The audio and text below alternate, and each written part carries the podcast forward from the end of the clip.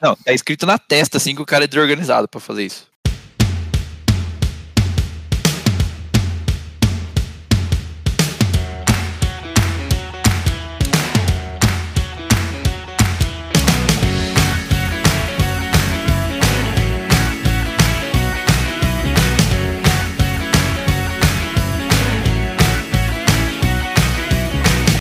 Fala galera, tá começando mais um Sabe o que eu acho? O podcast que não espera o galo cantar pra te informar.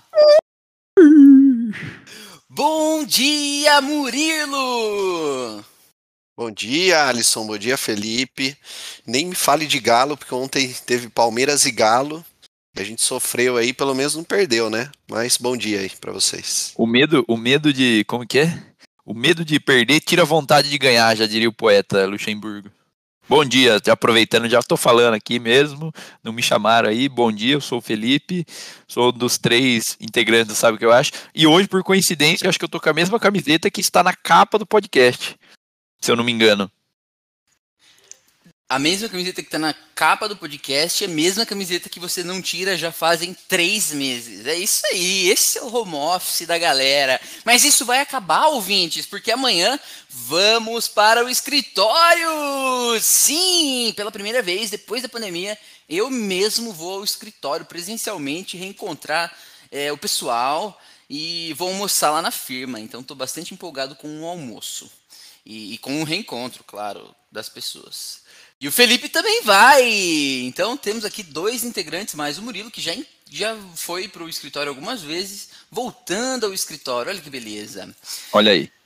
Temos um agradecimento muito especial para fazer. Queria agradecer a Camila Takahashi, a Hashi, ela que além de gestora é também surfista mora lá em Maresias e foi especialista do nosso último episódio. Se você ainda não ouviu o episódio sobre como morar na praia, volta e, e escuta o que a Rashi tem para falar. Nós aqui já estamos convencidos de que nós vamos morar, fazer o teste, pelo menos, de morar na praia por um período um pouco mais prolongado de tempo. Então, se você tem essa vontade, ouve o podcast que você vai ficar com mais fogo no, no fiofó ainda para ir para a praia. Então, é, muito obrigado, Rashi. A sua presença abrilhantou o podcast e seus pitacos foram excelentes. Muito obrigado.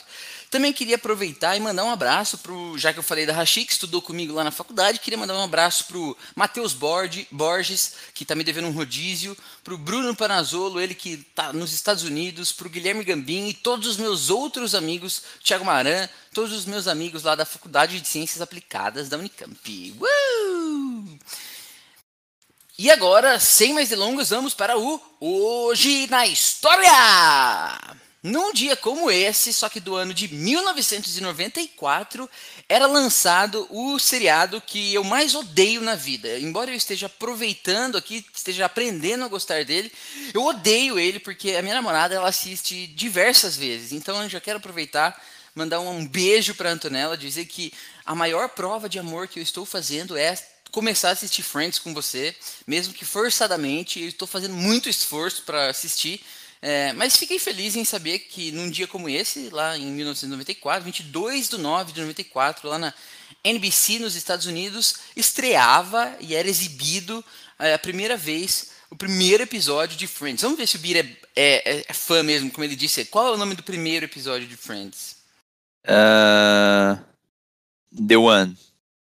Ou o piloto. Aquele The One. É, não sei. Pode ser que Sei lá, deve ser sei. aquele alguma. Mas ó, eu queria parabenizar você, é, Catupa, pelo, pelo maravilhoso papel aí de namorado cumpridor que está assistindo a série com a, com a sua namorada e fica o feedback aí para outras eventuais namoradas aqui do grupo que não querem assistir a série favorita do namorado, como por exemplo temos exemplos bons de séries aí tipo The Office assim, que é uma baita de uma série, fica aqui o meu pitaco para vocês ouvintes, para vocês namoradas aqui do grupo também que pensam assim que podem assistir uma série com o namorado. É, é uma grande demonstração de, de afeto, companheirismo e amor, né? Porque, imagina, a pessoa não para pra assistir um negócio que você gosta. Eu duvidaria, tá? Ainda mais em doses homeopáticas de 20 minutos, igual Friends e The Office. Exatamente. Coloca um antes de dormir, que é eu, a, minha, a técnica que a gente usa aqui em casa é boa. A gente coloca antes de dormir, dá 3 minutos eu já tô dormindo. Porque então, você tem TV no quarto, né? Diga-se de passagem. Agora tem TV no quarto. é isso aí. Ok. Então, feito aqui. Então, eu, eu vou fazer hoje dois hoje na história, porque tem um outro muito bom também aqui, que meu amigo Bira queria que eu fizesse. Então, hoje também é relembrada a morte de Antônio Conselheiro, que morreu lá em 1900, 1897, em Canudos, na Bahia. Ele que chamava Antônio Vicente Mendes Maciel, mas era conhecido como Antônio Conselheiro. Ele nasceu em Quixeramobim, do Ceará. Esse é Aí tá nome, hein? Quixeramobim. É quase um Chernobyl. Do dia 13 de março de 1830, ele foi um líder, na verdade, religioso brasileiro que encabeçou a Guerra de Canudos, ou a Campanha de Canudos, né? Que foi um confronto é, entre os sertanejos e o exército brasileiro. Mas ninguém sabe qual foi a, a causa, mortes dele, né? Então fica aí, especula-se que foi ferimento de granada é, ou por alguma doença. Então são coisas bem díspares mas ela aconteceu dias antes do término da Guerra de Canudos, então ele não viu o resultado da Guerra de Canudos, tá bom? Fica aqui nosso, a nossa menção para o Antônio Conselheiro, líder religioso lá em Canudos, mas que nasceu no Ceará. Ok, ok. Agora sim, sem mais delonga, bora pitacar!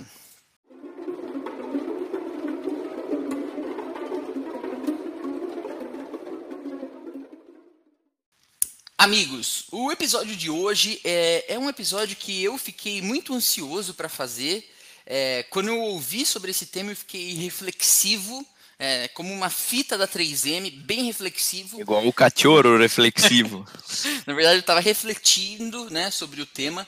É um tema que eu tenho muita curiosidade sobre ele e vai ser uma realização pessoal ouvir a opinião dos meus amigos e poder pitacar sobre isso hoje. Eu estou bastante empolgado para discutir sobre esse tema e eu queria introduzir ele para vocês de uma maneira é, paralela ao próprio tema. Né? Então eu vou pedir para o Murilo Massareto é, que nos ajude aqui com uma explicação é, sobre a percepção do caos e da ordem na nossa vida. Mas, como o Murilo está sempre trazendo aspectos econômicos para esse podcast, eu quero que ele explique o ciclo de débito de uma economia, ou seja, o crescimento de uma economia que vai com quedas, né? Então, Star, por gentileza, explica um pouco para a gente sobre o que é o ciclo de débito de uma economia, conceituando lá o Ray Dalio. Então, exatamente, esse é um conceito do Ray Dalio, né? Então, quem, quem gosta aí de acompanhar ele, ler os livros dele, ele tem esse conceito.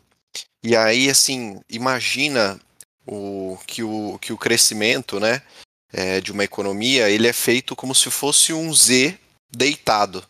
Então, assim, você começa subindo, depois você desce e sobe de novo. Se fosse uma. Para quem conhece aí, quem já fez é, curso de elétrica no Senai, igual eu e o Bira, é como se fosse uma solenoide, né? Você sobe, desce, sobe, desce, mas no longo prazo ela é sempre inclinada para cima, então você sempre está subindo. E aí, qual que é o conceito dele? Ele diz que a gente, é, a gente passa por ciclos de, de ordem, onde a economia tá, fica estabilizada tal, mas com o tempo você vai gerando caos, é, seja por um aumento de produtividade das pessoas, que acabam produzindo mais com os mesmos recursos, seja por conta do crédito que é, que é gerado na economia, até que chega um momento em que se instaura, eh, que você vai, vai crescendo mais, né, que é essa parte subindo do, do gráfico, até chega um momento em que essa quantidade de crédito ou esse aumento da produtividade, ele causa uma queda, que aí é a hora do caos. E aí esse movimento, esse ciclo, ele vai se repetindo na economia, é, que é também uma característica, né? E aí não só o Ray Dalio, mas pegar outros é, outros autores tal, e se analisar os dados mesmo, é uma característica do, do capitalismo, ele é cíclico, ele tem momentos de, de, crescimento e momentos de queda, assim como a gente passou recentemente, né, a gente teve a, a pandemia, foi um momento de queda, e agora a gente está retomando de novo. Uma explicação aqui fenomenal é, de um conceito que não é tão simples assim, feito por um me mestre da economia, que é o Murilo Massareto, quase o rei Dálio de Itatiba. Então, é um corte de custo? Que é um corte de custo. O mestre do corte de custo. Muito bem, Murilo. Excelente explicação.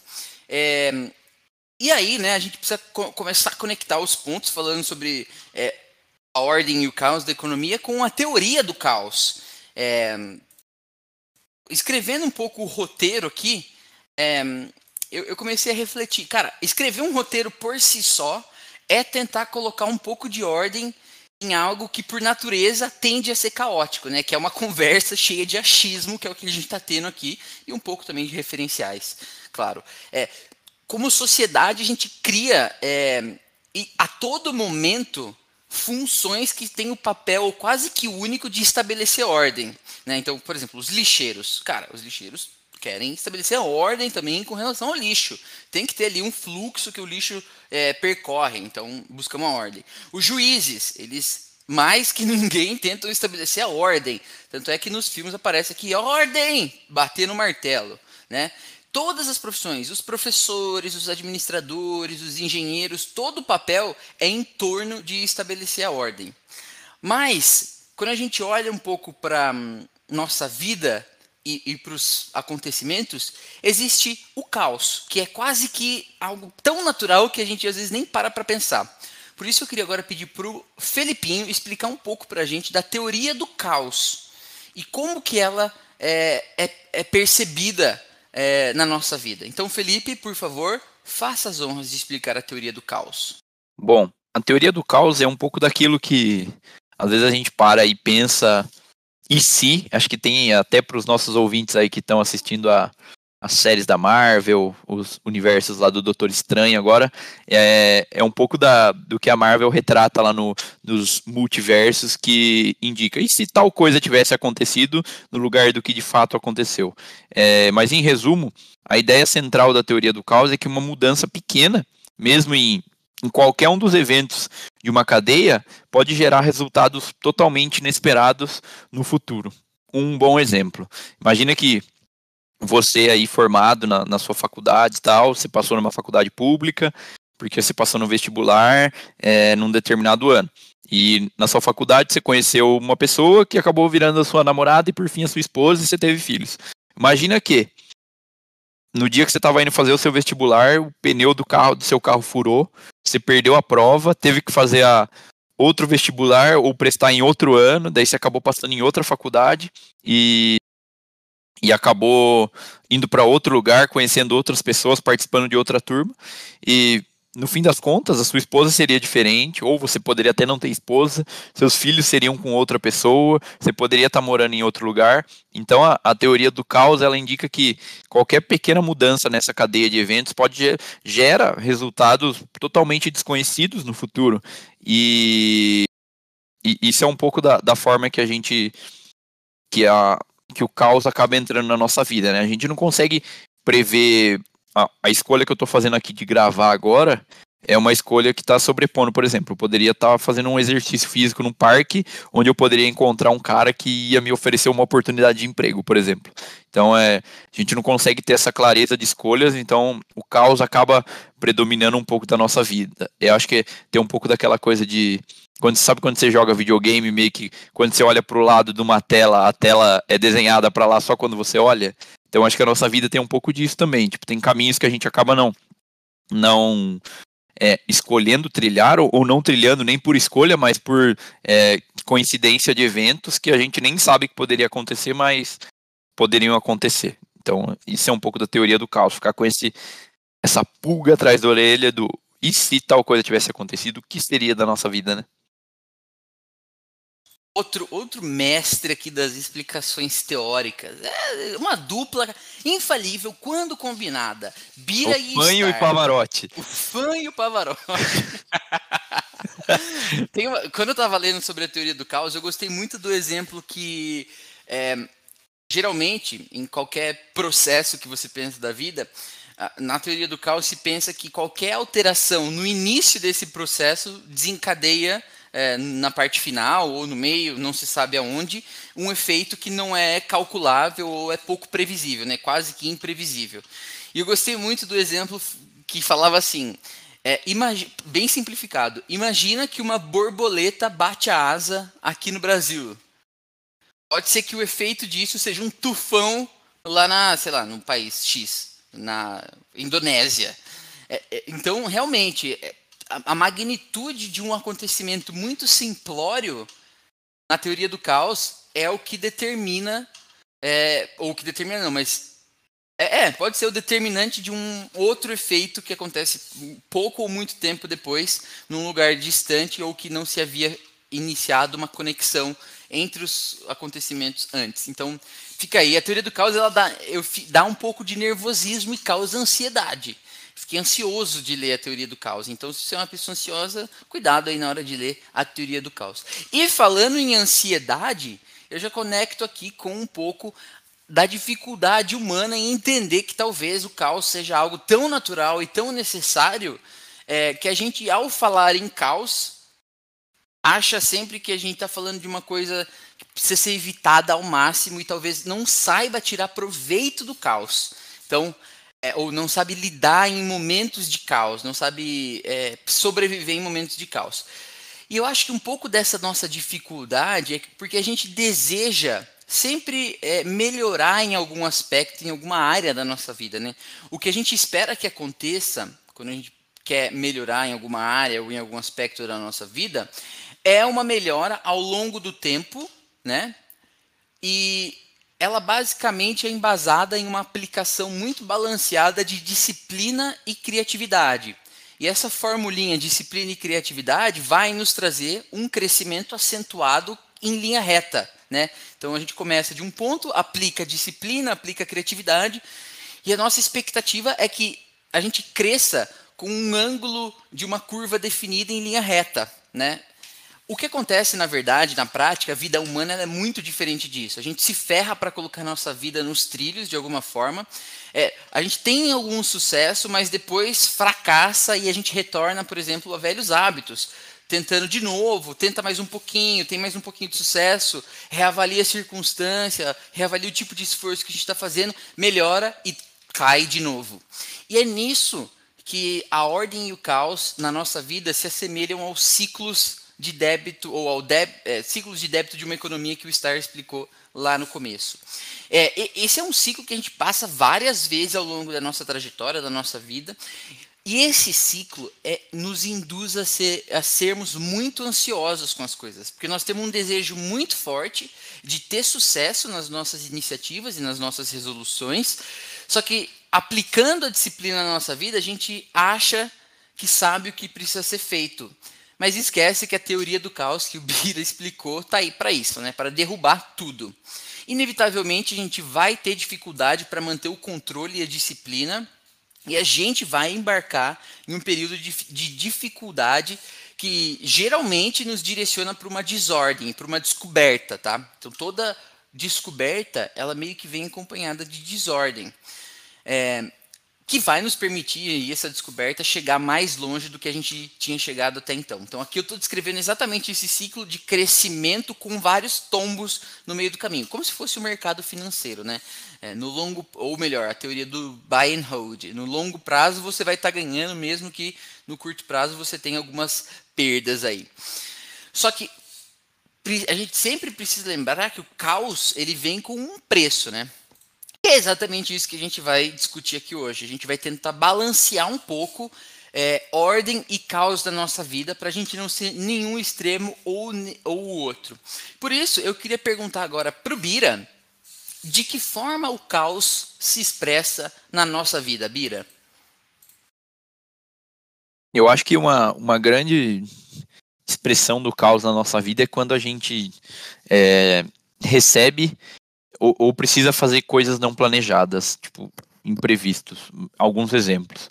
Quando você tem, tipo, várias tarefas organizadas para fazer numa semana, tal, combinou, combinou com seu chefe, seu gestor, de repente vem uma demanda totalmente aleatória de, um, de uma pessoa, de um diretor, de um chefe acima do seu chefe, e você tem que replanejar ou despriorizar tudo que você está fazendo. Eu acho que e e não só isso, mas tipo, eu acho que nesse aspecto aí, por exemplo, coisas que você está planejando, uma entrega um pouco mais robusta, tal, acabam caindo por terra para você ter que fazer uma entrega algo ali mais pontual. É, e acho que outras formas de caos é, são imprevistos aí na, na, nossa rotina mesmo. Por exemplo, há ah, um dia que a gente precisa é, você precisa ir no, ir no médico, você precisa, porque você ficou mal, você ficou doente e tal, ou você tem que ir até determinado local por causa de um, de um motivo específico e acaba quebrando um pouco da sua rotina. E, por exemplo, ah, você teve que ir no médico, daí já atrasou o horário que você ia para sua academia, ia fazer o, a sua aula de alguma coisa. Então, acho que essas são algum, algumas formas que o caos se manifesta. Quando, acho que para mim, principalmente quando a gente é, a nossa a nossa rotina e o nosso planejamento é, é desorganizado, quando vem algum imprevisto aleatório e eu, eu, eu sou acho que uma pessoa que é muito afetada por isso. Tento me organizar para para fazer exercício, para, por exemplo, tocar teclado, para estudar algumas coisas e tal. E, e quando eu, acontece um, um, imprevisto, igual a gente falou no último episódio, é, é, que a gente tava na praia, a gente ficou lá uma semana na praia, cara, isso foi um imprevisto e um caos total na minha vida, porque, tipo, eu não tinha como treinar as coisas, não queria estudar, tava fora de ritmo tal, é, o tipo de trabalho era diferente, então, é, aquele, eu tive que criar uma nova ordem ali naquele caos que foi, tipo assim, estar num ambiente novo, estar com outras pessoas nesse período aí, sabe? Então, acho que esse é um, foi um exemplo bom para mim de tipo assim como como vem o caos na nossa vida e como a gente tenta colocar ordem nele também. Nossa, eu adorei esse exemplo, ficou muito claro. Você pegou a desorganização e esmiuçou, chegando até a causa raiz da desorganização, ou uma das causas raiz da desorganização, que são os imprevistos. E deu vários exemplos sobre isso. Eu anota aí porque eu quero te perguntar como você faz para lidar com isso, com esses imprevistos? Como você faz para restabelecer a ordem que você falou que tanto precisa para ficar bem?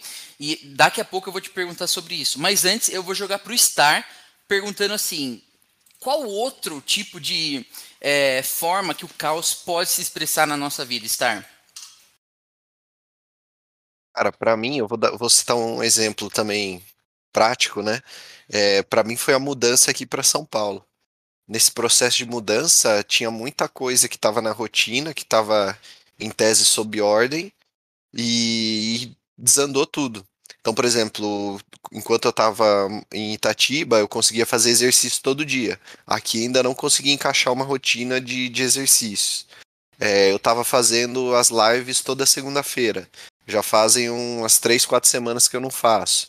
É, aí tem a parte do alimentação cada dia eu tô indo almoçar num lugar, a gente tá sem fogão ainda aqui, então, é, cara, assim, tudo vai trazendo, vai trazendo, vai levando ao caos, assim, sabe? Mas eu acho que no, no longo prazo, assim, eu, dentro de algumas semanas, eu acho que as coisas vão começar a se encaixar, vão começar a criar uma rotina, que é aquela teoria lá que a gente falou, né? Tipo assim, começa o caos, aí passa um tempo, você estabelece a ordem. Aí vai acontecer alguma outra coisa que vai gerar o caos de novo.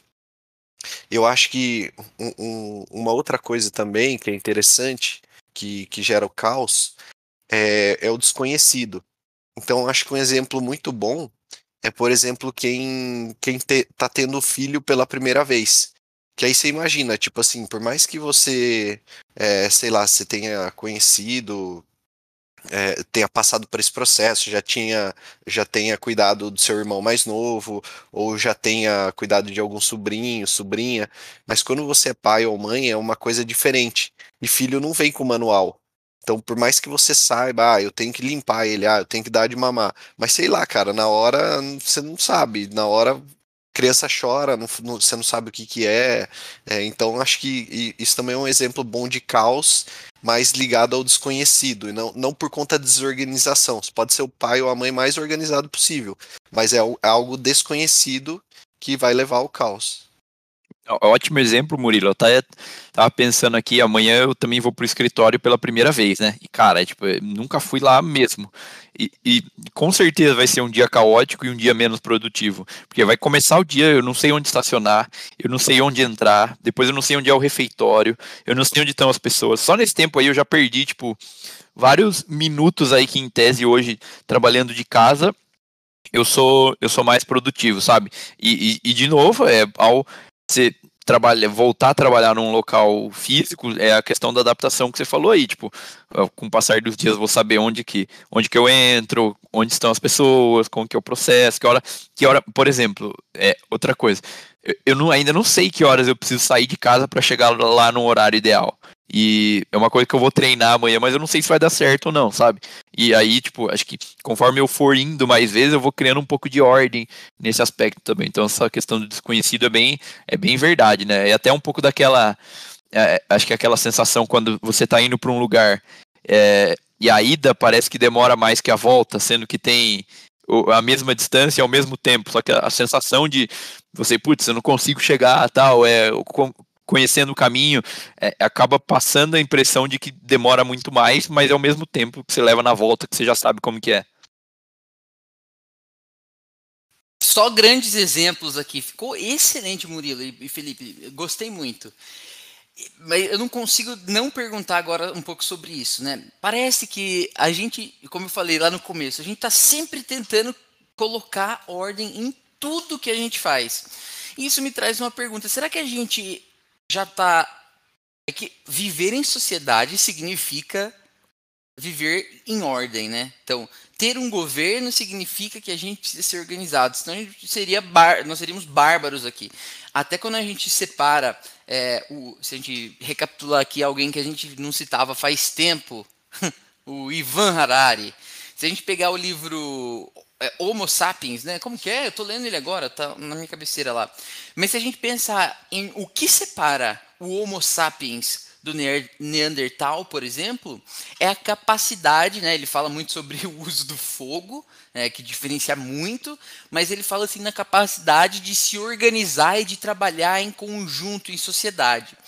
E para conseguir trabalhar em sociedade, você precisa de ordem e muito pouco de caos. Se a gente pensa no homem pré-histórico, é, no, no, Neandertal, por exemplo, ou em outra espécie é, de Homo, é, a gente vê que tudo era meio que no caos, né? Você, não, você ficava a todo momento esperando para ser atacado por um outro animal, por uma outra espécie, e aí daí você se defendia. E quando você passa a viver em sociedade, você consegue arquitetar melhor um pouco que tipo de resposta você vai dar para cada é, imprevisto que acontece na sua vida. Então você tenta perceber quais são os possíveis imprevistos, faz uma análise dos riscos, uma análise do, do que pode acontecer de cenários, e aí você se prepara para esses cenários. Isso é colocar ordem no imprevisto. E eu vou dar um exemplo muito prático aqui do que aconteceu no meu trabalho. A pandemia chegou e o varejo, é, em especial de moda, na, na, na onde eu trabalho, tem lojas espalhadas pelo Brasil inteiro. Isso significa que a gente passou por um momento muito desconhecido. E essa gestão de crise, é, ela é feita com muito. É, é, ou, normalmente se faz com base no seu histórico, no que você tem de conhecimento prático. Mas quando isso nunca aconteceu, como você faz? Você cria cenários para tentar entender possíveis ações que você vai ter se o que acontecer em cada cenário, o que você faz. Isso no nível muito macro, tá? Então, por exemplo, se a gente não conseguir vender nada no próximo mês, o que, que a gente vai fazer? Você precisa ter cenários desenhados para entender quais são planos de ação. Isso é colocar ordem no desconhecido.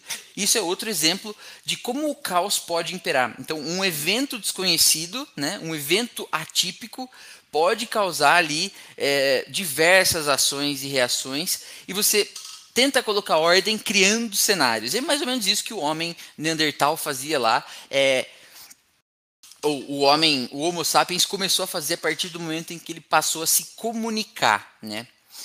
E aí eu tenho a impressão de que a gente às vezes tende a confundir um pouco o caos com a desorganização. A desorganização na nossa vida, ela gera o caos, mas o, o caos em si, ele não é, não pode ser entendido como qualquer tipo de desorganização. Tipo, a falta de organização que eu tenho aqui em casa, a falta de lavar louça, pode gerar o caos.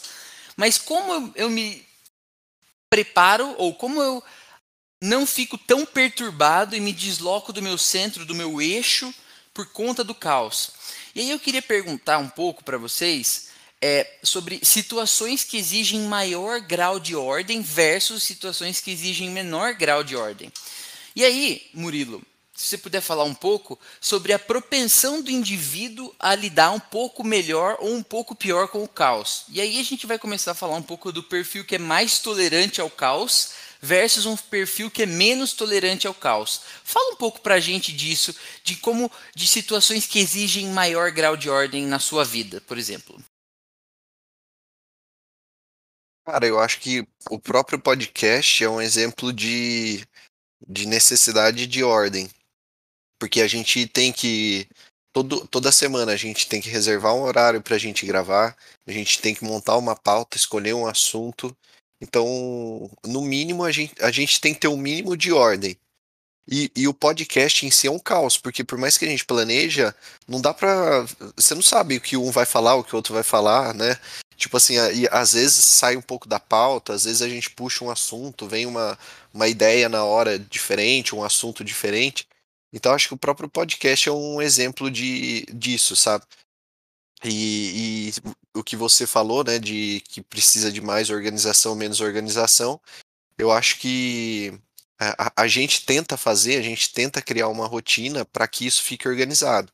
Então, por exemplo, o Bira ele tenta mandar o, é, a curadoria do episódio para a gente dar uma olhada antes, pelo menos até uma semana antes do, da gravação. Aí depois você baseado nisso, você monta a pauta. Aí depois eu tenho que fazer a capinha do podcast. Alguém tem que editar. É, a gente meio que tenta se planejar, a gente tenta impor uma ordem sobre esse caos aí. Eu Show. tenho um, um, exemplo bom dessa questão aí de situações que exigem um maior grau e um menor grau. É, acho que eu vou até dar um contexto começando de, uma, de um insight que veio até no tópico anterior, que hoje a, a sociedade como um todo, os gurus nos propõem muito que muito falam muito mais para a gente valorizar a ordem do que o caos. Por exemplo, é, a gente vê muito muitas informações a respeito de rotina matinal, é, produtividade, hábitos, organização, você ser uma pessoa que entrega, que não sei o que, papapá. Isso gera muito burnout nas pessoas, mas isso é outro aspecto. Mas, enfim, para mim, a, hoje, acho que hoje, de um modo geral, a mídia e os grandes gurus aí, até em, em empresas, as pessoas têm valorizado muito a ordem. E acho que a gente, é, estando nesse mundo corporativo, a gente é afetado por isso. Um exemplo para mim, é bem claro, que a gente aí citando a praia novamente, a gente tentou fazer uma, uma organização das comidas ali que a gente ia comer por dia. A gente falou assim, ah, tal dia a gente vai comer não sei o que, tal dia não sei o que, tal dia não sei o que, tal dia não sei o que. A gente tentou colocar uma ordem ali, inclusive para a gente fazer a compra do mercado e saber o que a gente ia precisar. Porém, chegando lá, é, a gente acabou entrando num cenário de caos, por quê? Porque o dia que a gente queria fazer churrasco não tava sol, não tava calor, outro dia que a gente queria fazer outra comida, a gente não tava na vibe, ou a gente tinha comido na praia tal.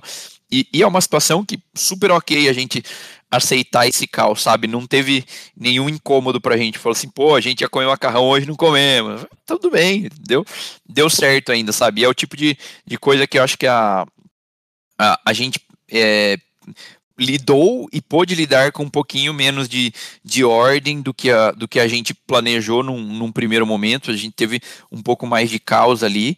E ainda assim o resultado foi satisfatório ou até melhor do que se a gente tivesse seguido a ordem previamente estabelecida, sabe? Então acho que é, eu acho que tem algumas coisas da vida, e já o exemplo do podcast que o Star deu, que são coisas mais mas é uma coisa que a gente precisa ter um pouco mais de, de ordem, porque tipo, a gente já passou por dificuldades de momentos que a gente não escolhe o tema antecipadamente, a gente não faz curadoria, o episódio não fica tão é, tão denso ou tão recheado quanto a gente espera, ou a gente tipo, nem sabe nem do que falar faltando um dia, sabe? Então é, é o tipo de coisa que exige um pouco mais de, de ordem. Então acho que é, dependendo do aspecto da coisa, talvez a, essa nossa influência da, da, da mídia e da sociedade como um todo para a gente colocar muita ordem nas coisas é, pode tá, pode tá, estar nos levando a tentar colocar ordem em coisas que não são tão necessárias como por exemplo essa questão de refeições na praia. Gostei do exemplo. É, você falou de uma, de uma coisa que eu tinha pontuado aqui. Você citou a supervalorização da ordem Né? Não foi exatamente nesses termos, mas você falou, expressou um pouco aí o, o, como a ordem é super valorizada hoje no mundo contemporâneo, em especial no mundo corporativo. Né? A gente sofre por diversas consequências de talvez querer ter ordem e não conseguir tê-la. E isso me traz dois grandes pontos que eu, que eu quero compartilhar e aí pedir para vocês pitacarem. O primeiro é, eu tenho a impressão de que as pessoas que mais que são mais bem sucedidas, elas trabalham melhor com, a, com o caos. Né? Elas conseguem ter a habilidade de mais rapidamente colocar ordem em algo. Então, muitas vezes a gente está discutindo ideias, ideias, brainstorming. É, é muito caótico. As pessoas que têm a capacidade de aterrizar assuntos, de conseguir colocar ação dentro de um determinado assunto que está no ideal, elas conseguem realizar mais do que as pessoas que têm menos dificuldade. Isso tem a ver um pouco com esse perfil mais tolerante ao caos versus um perfil menos tolerante ao caos. Mas no final das contas, a pergunta que eu queria fazer é como que a gente consegue aproveitar melhor o caos na nossa vida? Porque nós precisamos reconhecer que nós somos influenciados pela necessidade de sempre querer colocar ordem em tudo. Mas a minha pergunta é: como eu Primeiro, né? Como na ideia de vocês a gente consegue aproveitar melhor o caos da nossa vida para conseguir chegar mais longe? Independente seja profissionalmente, pessoalmente, como eu pego uma situação de caos e começo a usar aquilo da melhor forma possível sem ficar querendo barata tonta, perdido ou então querendo rapidamente colocar ordem sem nem aproveitar aquele momento caótico da nossa vida como idealização de algo novo, de descoberta do, do desconhecido e de exploração. Vocês têm alguma ideia em como fazer isso?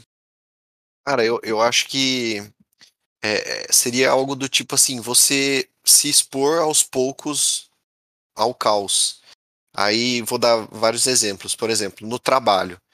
Se você está na ordem, né? Por exemplo, você já está é, ambientado com o seu trabalho, com o seu serviço, está acomodado, você pode se expor ao caos criando um novo projeto, dando uma nova ideia, assumindo um, um projeto, uma mudança na, na área, é, aprendendo um, uma nova uma nova habilidade, um, sei lá, de repente você trabalha com Excel, aí você aprende a fazer um relatório dinâmico no Power BI, sabe? Coisas desse tipo assim. Você vai se expondo ao caos aos poucos.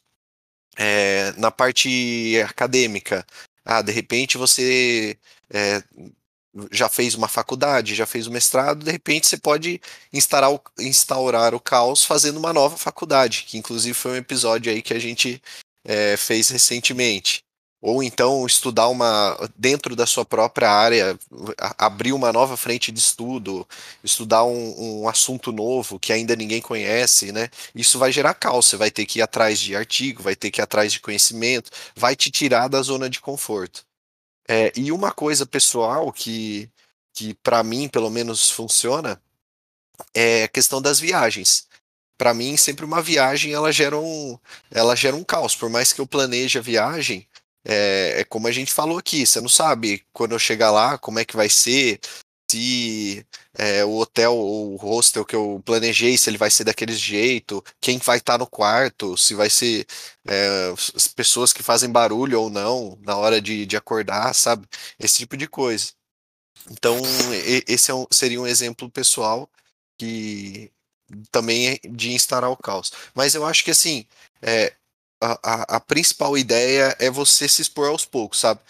Hora que você perceber que você tá num ambiente controlado ou que você tá de certa forma acomodado, seja no trabalho, nos estudos ou na vida pessoal, você vai lá e, e coloca uma gota de sabe? Você vai e, e se força um pouco ao caos.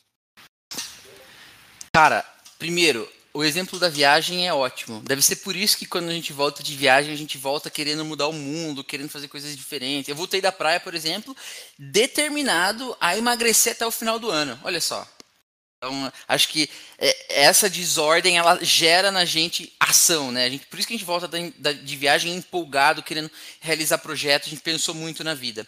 Bira, é, eu gostei do que o Star falou, mas eu acho que ele falou de momento em que você está acomodado e aí você gera o caos. A minha pergunta para você é: quando você está no caos, o que, que você faz para aproveitar isso da melhor forma possível? É,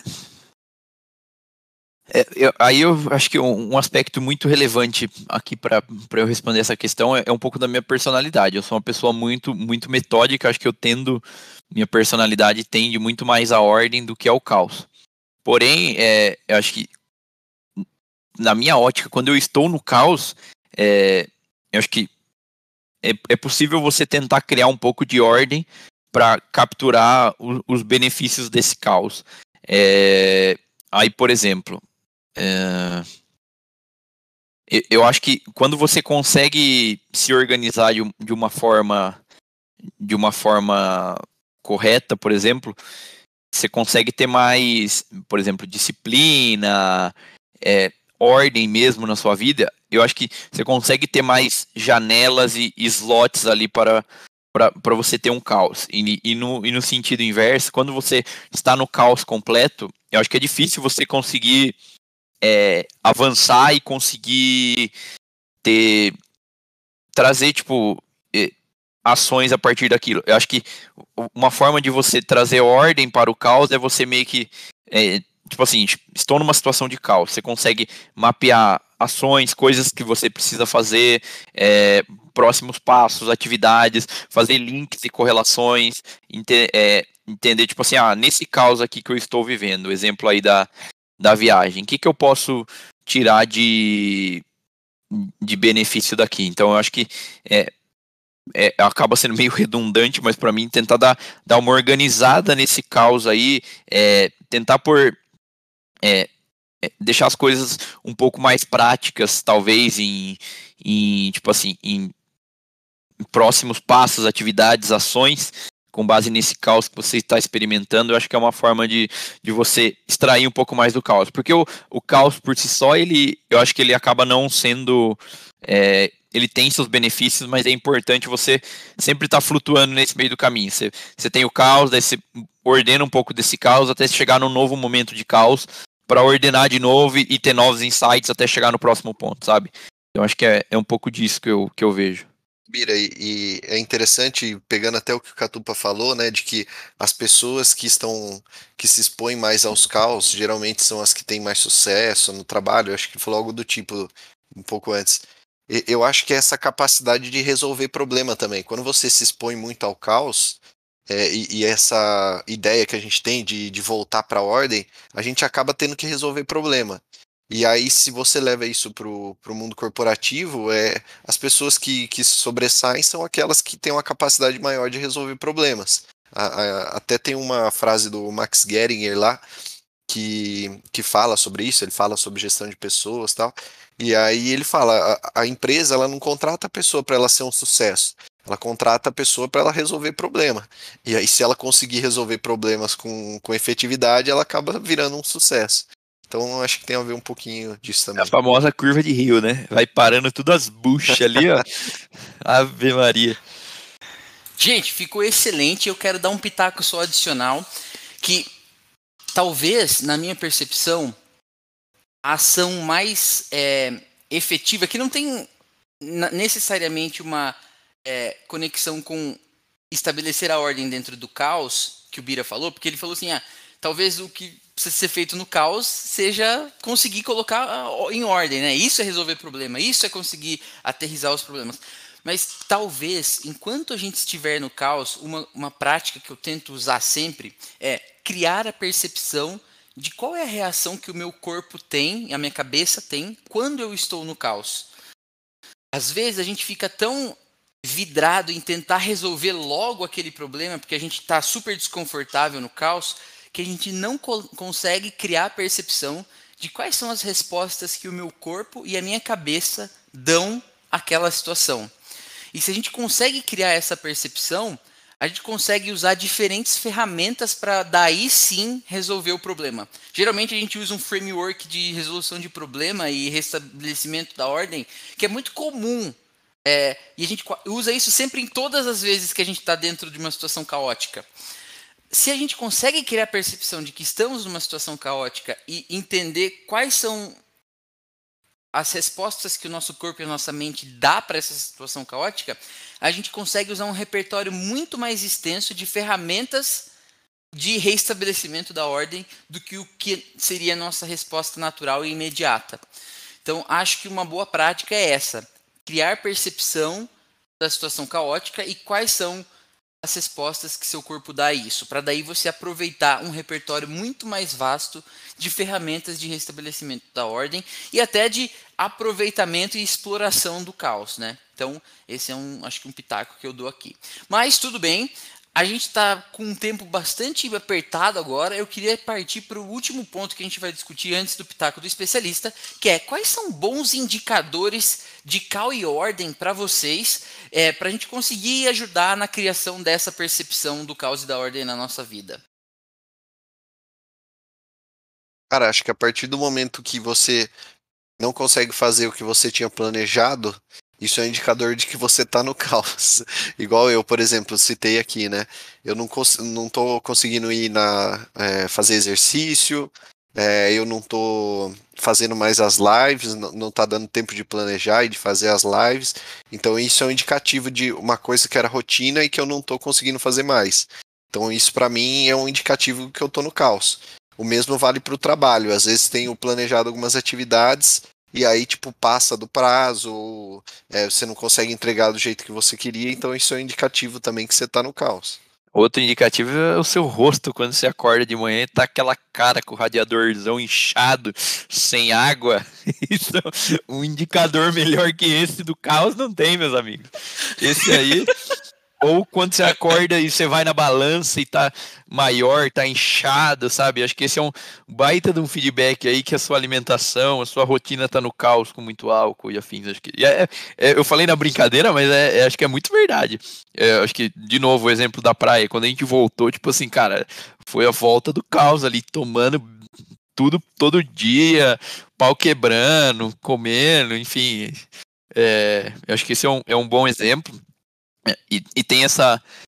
Acho que o, esse, esse, exemplo do Murilo de que os pratinhos começam a cair, esse é um indicador do caos, mas acho que um, um bom indicador de ordem é, mesmo em, em, situações de caos, você consegue manter a sua rotina, isso eu acho que é um, um bom exemplo. Por exemplo, o, o, Catupa, que lá na praia conseguiu fazer bastante exercício todo dia, o Star também. É, para mim era um, um, um, bom exemplo ali de, de ordem. Tipo, os caras acordando 6 horas, 6 e meia da manhã para ir fazer um exercício lá no pique, no grau. E, pô, isso aí, mesmo estando num lugar diferente, num, num clima diferente, tendo bebido no dia anterior, comido mal no dia anterior tal, acho que isso é um, é um, é um bom indicador aí de que a ordem está. Você está em ordem na, na sua vida, mesmo numa situação de caos. Então, acho que, acho que você avaliar as suas rotinas talvez seja um, um bom ponto de um indicador aí de, de ordem versus caos. E eu adiciono falando um pouco sobre um, um, bom calibrador é o senso de engajamento e significado para as coisas que a gente faz na vida, né? É, embora as situações possam ser situações específicas possam ser caóticas, a gente humanos, né? É, é, mais fácil a gente estar numa situação, um problema e conseguir enxergar o problema muito grande, muito maior do que ele realmente é, porque a gente age como se fosse um muro tivesse na nossa frente e a gente tivesse muito próximo desse muro. Então, imagina, faz essa reflexão comigo, ouvinte. Tem um muro na sua frente. Você está tipo com o olho encostado nele, no muro parece que esse muro ele é tão grande que, nossa, você não conseguiria pular ele de jeito nenhum. Só que se você der uns 10 passos para trás, você vai estar de um ponto referencial olhando para esse muro que é diferente daquele ponto inicial. E você vai ver que esse muro não é tão grande. Mas nós humanos a gente tem a tendência de estarmos em situações caóticas imaginando que aquele problema é um problema duradouro e, e que aquilo vai ficar tipo por muito tempo sendo problema. Quando na verdade esses problemas eles são temporários, as situações caóticas são tão temporárias quanto esses problemas, né? E aí a gente tende a usar situações mais definidas, é, situações não, né? Mas a gente tende a usar soluções mais definitivas para esses problemas que são temporários. E a gente acaba caindo aí no, no trap ou na armadilha é, de achar que a gente está tipo, totalmente desengajado e está sem significado. Então talvez para as coisas que a gente está fazendo, usar mais o longo prazo. Por exemplo, eu vou dar um exemplo mais prático. Se você está numa dieta e você não está vendo um resultado tão imediato, a gente tende a se desmotivar muito. Só que o senso de significado, o que significa essa dieta para mim? Significa me colocar numa situação de saúde melhor, significa talvez um prolongamento da longevidade, significa é que eu estou engajado em uma iniciativa que eu quero fazer. Se você pensa dessa forma, isso pode ser um bom calibrador de que as coisas estão em ordem para você. Mesmo que num final de semana ou em uma semana que você foi para a praia, você coma que nem um, um, um, javali de floresta, você pode sim ainda imaginar que a sua vida está em ordem, porque javali no longo prazo você está comprometido com, com, com a ordem e com é, o significado que aquela ação ou que aquele projeto tem para você. E agora, sem ficar mais embaçando o que já está embaçado e vamos tentar colocar ordem nesse monte de pitaco desalinhado, chegou o quadro Pitaco do Especialista!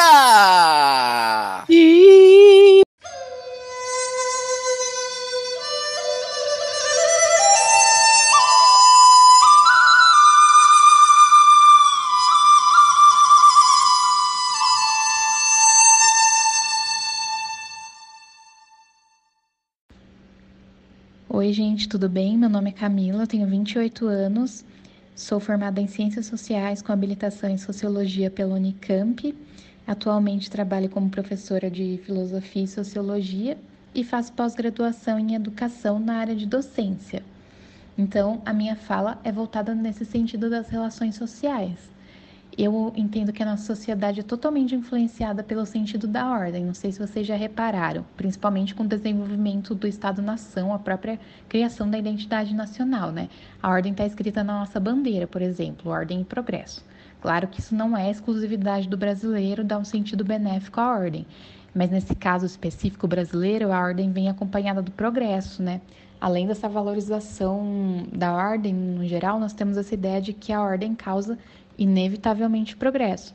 E não é um caminho tão simples e linear de que basta o primeiro passo, as ferramentas necessárias, o momento favorável e pronto, deslanchou para o progresso, né?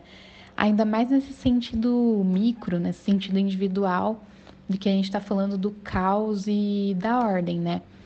É, existem muitas variáveis na nossa vida pessoal existem muitas variáveis também na sociedade, mas ainda mais na, na, nossa vida pessoal, que a gente não pode atribuir o progresso unicamente à ordem.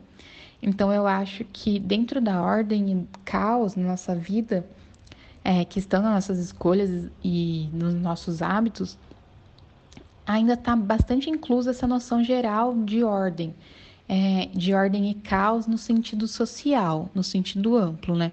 Que eu acho que é uma ideia muito fixa no imaginário que leva muitas pessoas a serem muito rígidas na sua, nas vidas pessoais, pelo menos no que é exposto para a sociedade. Porque eu acredito, concordo com a discussão, de que não é possível estar sempre em uma crescente da ordem. E também não é possível estar sempre no caos, por exemplo. Então, eu acho que muitas pessoas que aparentemente mostram sempre estar em ordem, entre aspas, é, sim, podem estar é, escondendo segredos ou vivendo pequenos momentos de caos junto com a ordem, né? Já que a gente falou do Brasil, vou dar um exemplo assim da família tradicional brasileira, aquelas pessoas que estão sempre na condição de família de comercial, com bons empregos, é, família maravilhosa, todas essas coisas. Mas quando a gente vai ver aprofundadamente, as pessoas mantêm vidas, vidas duplas e outras milhões de coisas esse é só um exemplo, né? Então eu acho que além da gente transitar entre o caos e a ordem, a gente também consegue estar nos dois ao mesmo tempo, como se fossem nichos, né? Em um nicho eu estou nesse tipo de ordem e no outro nicho não. Além disso, as pessoas têm dificuldades diferentes entre o caos e a ordem, né? Justamente porque algumas pessoas valorizam mais a ordem e outras desvalorizam. É, do, porque do mesmo jeito que é comum que as pessoas valorizem a ordem por essa ideia de ordem e progresso, por exemplo, no caso brasileiro, também é comum a resposta contra a ordem, né? Nesse sentido de rebeldia mesmo. Sou contra a ordem vigente, sou contra a ordem social. É, isso num sentido mais amplo, mas que de certa forma constrói um perfil que também passa pelas relações pessoais. Então, muitas pessoas respondem negativamente à ordem porque acreditam que a ordem tem esse tom de repressão, né? Por representar, às vezes, a, na história, na organização social, certos meios de controle. Claro que entre um perfil e outro de pessoas existem mais outro, um monte que eu nem saberia definir.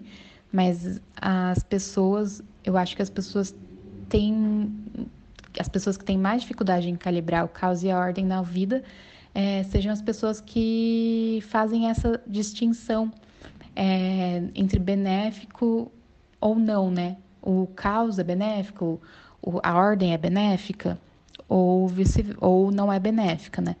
Enquanto tem pessoas que são mais flexíveis em adjetivar, assim, por exemplo, em aceitar o que é preciso ser feito conseguindo se adaptar melhor tanto para as necessidades do caos ou para a ordem. Por isso que eu acho que a ordem em excesso pode causar uma dissociação, que é como se fosse uma criação de, de realidades paralelas, que às vezes viram até essas vidas duplas, como eu comentei no caso do, das famílias tradicionais brasileiras, mas os casos é, em excesso pode causar, mas o caos, né, em excesso pode causar um desajuste social também, tanto na vida pessoal quanto na vida pessoal. É, por exemplo, uma pessoa com dificuldade no estudo, ela não quer estabelecer uma rotina de estudo, ela acha que isso não importa e, e ela se sente melhor assim. Porém, ao mesmo tempo, ela sabe que é preciso passar nas provas. Isso pode desencadear numa reprovação mais para frente, que vai de certa forma apoiar vai apoiar essa oposição à ordem e alimentar o caos. É, talvez o que poderia resolver o problema é um tipo de autoconhecimento, mas junto do, de um conhecimento do mundo, né? Da organização social, do porquê as coisas acontecem, porque as coisas são como elas são. Ajudaria tanto os descontentes com a ordem geral, questionar e mudar a ordem, talvez, né? Não que seja fácil, mas é um tipo de engajamento para esse tipo de perfil. E no mesmo sentido, também ajudaria as pessoas muito focadas na ordem a entender que os momentos de caos podem coexistir de maneira adequada. Isso faz parte do que é viver, né? É... Mas para se tornar aquela pessoa mais flexível e uma pessoa que possui autoconhecimento e certo conhecimento do mundo, é preciso também estar completamente disponível aos, ao caos e à ordem. Tem uma reflexão que eu sempre faço em tudo na minha vida, em todas as áreas, e é me perguntar quem sou eu. É, parece até bobo, mas é muito difícil.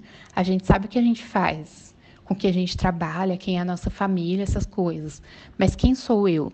Que é, é essa pergunta é inspirada numa frase da Clarice Lispector, da Clarice Lispector se fizesse a tolice de se perguntar quem sou eu, cairia estatelada no chão, porque quem sou eu é, gera necessidade. E como satisfazer a necessidade? Então, é um caminho, sabe, de como satisfazer essa necessidade. A gente precisa se perguntar um pouco isso para saber se precisamos de mais ordem na nossa vida ou não. Ou se precisamos de caos, talvez. Da mesma forma, para entender é, por que não conseguimos nos, nos sentir bem no caos. Talvez a gente esteja muito imerso nessa cultura de ordem que eu comentei é, antes. A gente precisa fazer essa reflexão, porque às vezes o caos faz muito mais parte de, é, de uma questão cultural do que, do que a gente espera, né? Do que a gente acha que faz parte da nossa vida pessoal. Por exemplo, ai, tem gente que acha horrível o, o caos, eu não aceito caos, a bagunça, a festa, essas coisas.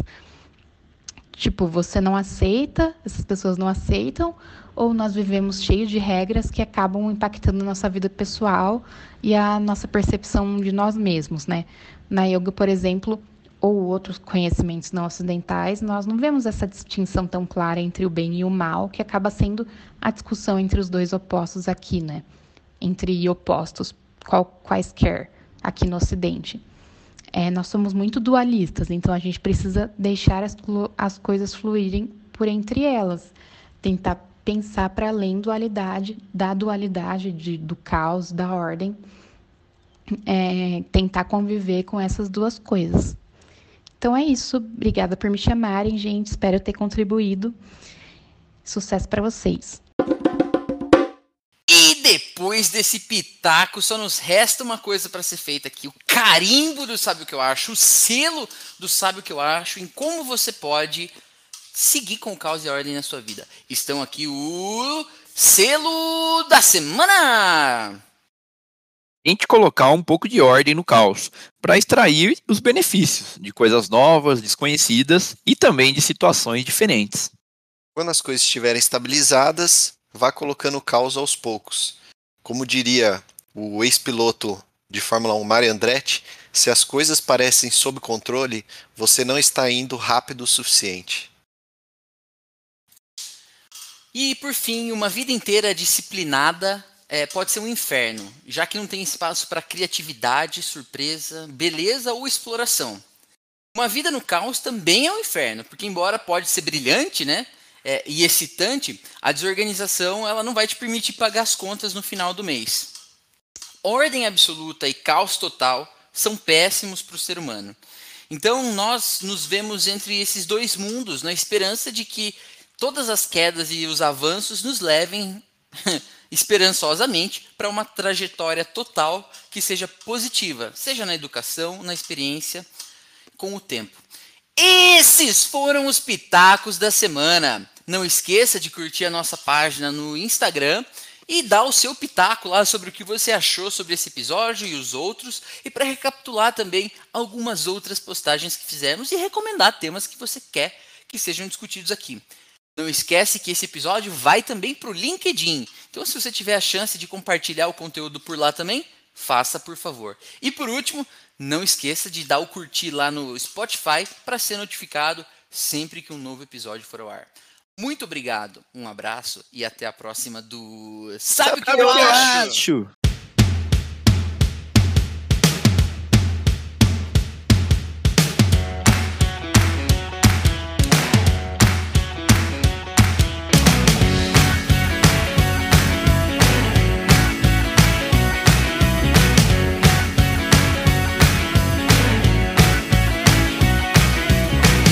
aí, parabéns pro Craig, que não caiu nenhuma vez hoje esse urso velho, pé de rato aí.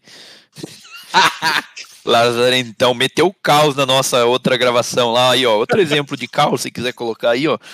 Quando o, o, o bendito do aplicativo aqui de gravação do podcast não funciona, cai, enfim. Aí fica todo mundo louco como um rei ou puto como um Zé.